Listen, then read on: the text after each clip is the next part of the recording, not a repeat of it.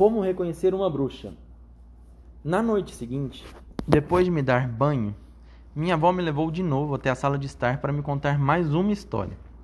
Esta noite, disse a velhinha, vou lhe contar como se faz para reconhecer uma bruxa. E dá para ter certeza de que a gente nunca vai se enganar? perguntei. Não. Isso é impossível. Olha, essa, essa aqui é importante. É impossível ter certeza de que a gente não vai se enganar. Esse é o problema mas sempre é possível arriscar uns bons palpites. Ela estava derrubando cinza de charuto no colo e desejei de todo o coração que ela não pegasse fogo antes de me contar como eu poderia reconhecer uma bruxa. Em primeiro lugar, disse ela, bruxa de verdade está sempre de luvas. Talvez nem sempre, respondi. E no verão, quando faz calor? Mesmo no verão, respondeu minha avó. Bruxa precisa usar luvas, sabe por quê? Por quê? perguntei. Porque ela não tem unhas. Em vez de unhas, tem garras curvas e afiadas como as de gato, e as luvas são para escondê-las. Mas, veja bem, muitas mulheres respeitáveis usam luvas no inverno, o que significa que isso não vai ajudá-lo muito. A mamãe costumava usar luvas, disse eu. Mas não dentro de casa, respondeu minha avó. As bruxas não tiram as luvas nem dentro de casa.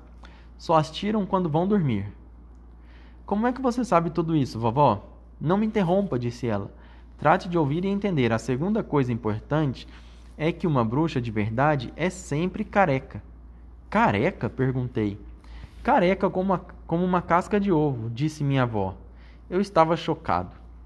Uma mulher careca era uma coisa muito esquisita. E por que as bruxas são carecas, vovó? Não me pergunte por quê, ela retrucou, mas garanto que em cabeça de bruxa não cresce um único fio de cabelo. Que horror! Repugnante, disse minha avó. Se elas são carecas, fica fácil reconhecê-las, disse eu. Nem um pouco, respondeu minha avó. Bruxa de verdade sempre usa peruca para esconder a careca. E só usa peruca das melhores. É quase impossível perceber a diferença entre peruca de bruxa e cabelo de verdade, a não ser que a gente dê um puxão para ver se ela sai. Então é isso que eu vou fazer, respondi. Não seja bobo, disse minha avó. Você não pode sair por aí puxando o cabelo de todas as mulheres que encontrar mesmo que estejam usando luvas. Experimente fazer isso para ver o que acontece. Quer dizer que isso também não adianta, disse eu. Essas coisas nunca funcionam quando feitas em separado, disse minha avó. Só têm alguma utilidade quando se combinam. Veja bem, continuou minha avó, essas perucas causam um problema muito sério para as bruxas. Que problema, vovó?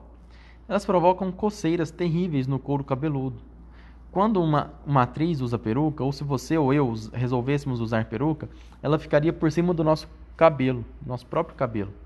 Mas no caso da bruxa é diferente, a peruca fica diretamente sobre o couro cabeludo, e o forro dela é sempre muito áspero e rugoso. O resultado é que as bruxas têm coceiras horríveis e ficam com a cabeça cheia de feridas muito desagradáveis. Elas até inventaram um nome para isso: brotoeja de peruca. Coça que não é brincadeira. O que mais devo observar para reconhecer uma bruxa? perguntei. Olhe bem para as narinas, disse minha avó. Narinas de bruxas são ligeiramente maiores do que as de pessoas comuns. Elas têm as bordas sempre rosadas e encurvadas, como as bordas de certas conchas do mar. E por que elas têm na as narinas grandes? perguntei. Para farejarem melhor, disse minha avó. Bruxas de verdade têm faro extraordinário. Numa noite escura como o breu, elas são capazes de farejar uma criança que esteja passando pelo outro lado da rua. Nenhuma bruxa sentiria o mau cheiro, disse eu. Acabei de tomar banho. É claro que sentiria, disse minha avó. Quanto mais limpo você estiver, mais fedorento será para uma bruxa. Isso não pode ser verdade, respondi. Para uma bruxa, criança limpa exala um mau cheiro insuportável, disse minha avó. Quanto mais sujo você estiver, menos vai cheirar. Mas isso não tem sentido, vovó. Ora, claro que tem, continuou minha avó. O que a bruxa fareja não é a sujeira, é você. As bruxas ficam loucas é com o cheiro que sai diretamente da pele das crianças, em ondas. Essas ondas, ondas de fedor, como dizem as bruxas, vão flutuando pelo ar até atingirem cheias narinas delas. Elas ficam tontinhas. Espera um pouco, vovó. Não interrompa, disse minha avó. Ouça bem, ouça bem o que eu vou te dizer. Quando você ficar uma semana sem tomar banho e sua pele estiver coberta de sujeira, É evidente que as ondas de fedor não terão força suficiente para chegar às narinas de qualquer bruxa. Nunca mais tomo banho, disse eu. É só não tomar muitos, disse minha avó. Um banho por mês já está mais do que bom para uma criança ajuizada. Meu Deus. Eu tomo cinco por semana. Um, um por dia. É. É, Então, com certeza a bruxa ia sentir seu mau cheiro. Meu Deus, tô... Nessas horas, eu gostava da minha avó mais do que nunca. Vovó, perguntei, como é que numa noite escura uma bruxa consegue farejar a diferença entre um adulto e uma criança? É que adultos não soltam ondas de fedor, só as crianças. Mas eu não exalo ondas de fedor, não é verdade? Perguntei. Não estou exalando mau cheiro agora, não é mesmo? Para mim, é claro que não, disse minha avó. Para mim, você tem um perfume de framboesas com creme. Mas, para uma bruxa, seu cheiro seria absolutamente insuportável. Eu estaria com cheiro de quê? Perguntei. De cocô de cachorro, disse minha avó. Aquilo foi demais. Cocô de cachorro? Gritei. Eu não tenho cheiro de cocô de cachorro. Não acredito, não posso acreditar. E tem mais, disse minha avó, que agora falava com um certo ar de satisfação. Para uma bruxa, você estaria com cheiro de cocô fresco, daquele que cachorro acabou de fazer. Não é verdade, de jeito nenhum, eu gritei. Sei que não estou com cheiro de cocô de cachorro, nem seco nem fresco. Não há o que discutir, meu querido, disse minha avó. São coisas da vida. Eu estava indignado. Simplesmente não conseguia acreditar no que minha avó estava dizendo. Portanto, sempre que uma mulher passar por você na rua ta- tampando o nariz, continuou ela, é bem provável que se trate de uma bruxa. Achei melhor mudar de assunto. Diga o que mais é preciso fazer para identificar uma bruxa, eu pedi.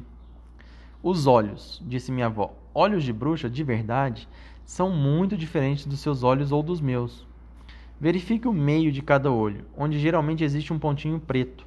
Nas bruxas, o ponto fica mudando de cor, e a gente vê fogo e gelo agitando-se bem no centro do ponto colorido. É de arrepiar o cabelo. Minha avó recostou-se na poltrona e, satisfeita, deu umas boas tragadas naquele charuto preto e fedorento. Continuei sentado no chão, olhando fascinado para ela. Não havia nenhum sorriso em seu rosto, ela estava muito séria. Tem mais? perguntei.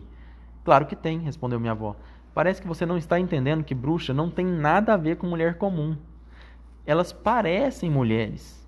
Elas falam e agem como mulheres comuns, mas na verdade são animais totalmente diferentes. São demônios em forma de gente. É por isso que elas têm garras, são carecas, têm nariz esquisito, olhos esquisitos e precisam esconder tudo isso dos outros do melhor jeito possível. O que mais elas têm de diferente, vovó? Os pés, disse ela. Bruxa não tem dedo no pé. Não tem dedo no pé? exclamei. O que é que bruxa tem no pé então? Só pé, disse minha avó. Pé de bruxa tem a ponta quadrada, sem dedo. Não é difícil de andar? perguntei. De jeito nenhum, respondeu minha avó. Mas o grande problema são os sapatos.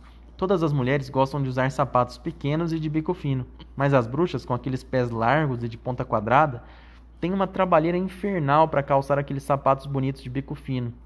Por que então que elas não usam sapatos mais confortáveis de bico quadrado? perguntei. Elas não se atreveriam, disse minha avó. Assim como escondem a calvície com peruca, também precisam esconder seus pés de bruxa e enfiá-los naquele, naqueles belos sapatinhos. Mas não é um desconforto terrível? perguntei. É um desconforto total, disse minha avó, mas é um problema que elas têm de enfrentar. Já que elas usam sapatos comuns, não é fácil reconhecê-las, não é mesmo, vovó? É isso mesmo, disse minha avó. Talvez dê para perceber que elas mancam muito de leve, mas para isso é preciso estar olhando muito de perto. Então são essas as diferenças, vovó? Tem mais uma, respondeu minha avó. Só mais uma. Qual? Saliva de bruxa é azul. Azul? Exclamei. Não acredito. Não é possível que as bruxas tenham saliva azul. Azul como anil, disse ela. Você não pode estar falando sério, vovó. Ninguém pode ter saliva azul. Pois bruxa pode. Cuspe da cor de tinta de escrever? Perguntei. Exatamente, disse ela. Algumas bruxas chegam até a escrever com cuspe. Elas usam aquelas canetas antigas com uma pena na ponta e só vão lambendo a pena. E dá para perceber a saliva azul delas, vovó? Se uma bruxa estivesse conversando comigo, daria para perceber a cor azul? Só se você olhasse com muita atenção, disse minha avó. Prestando muita atenção, Talvez você percebesse uma cor levemente azulada nos dentes dela, mas é uma coisa que quase não se vê. Daria para ver bem se ela cuspisse, respondi. Bruxa não cospe, disse minha avó. Não era possível que minha avó estivesse mentindo para mim. Todos os dias de manhã ela ia à igreja e fazia uma oração de graças antes de cada refeição. Quem faz essas coisas nunca mente. Eu estava começando mesmo a acreditar em cada uma de suas palavras. É isso, disse minha avó. Já disse tudo o que sei e quase nada é de muita utilidade. Continua sendo impossível dizer com certeza se uma mulher é ou não é bruxa, só de olhar para ela. Mas, se ela estiver de luvas, se, estiver, se tiver narinas grandes, olhos estranhos, cabelo que dá a impressão de ser peruca, e se os dentes dela forem azulados, trate de sair correndo feito louco. Vovó, perguntei, você encontrou alguma bruxa quando era criança? Uma vez, disse ela. Só uma vez. E o que aconteceu?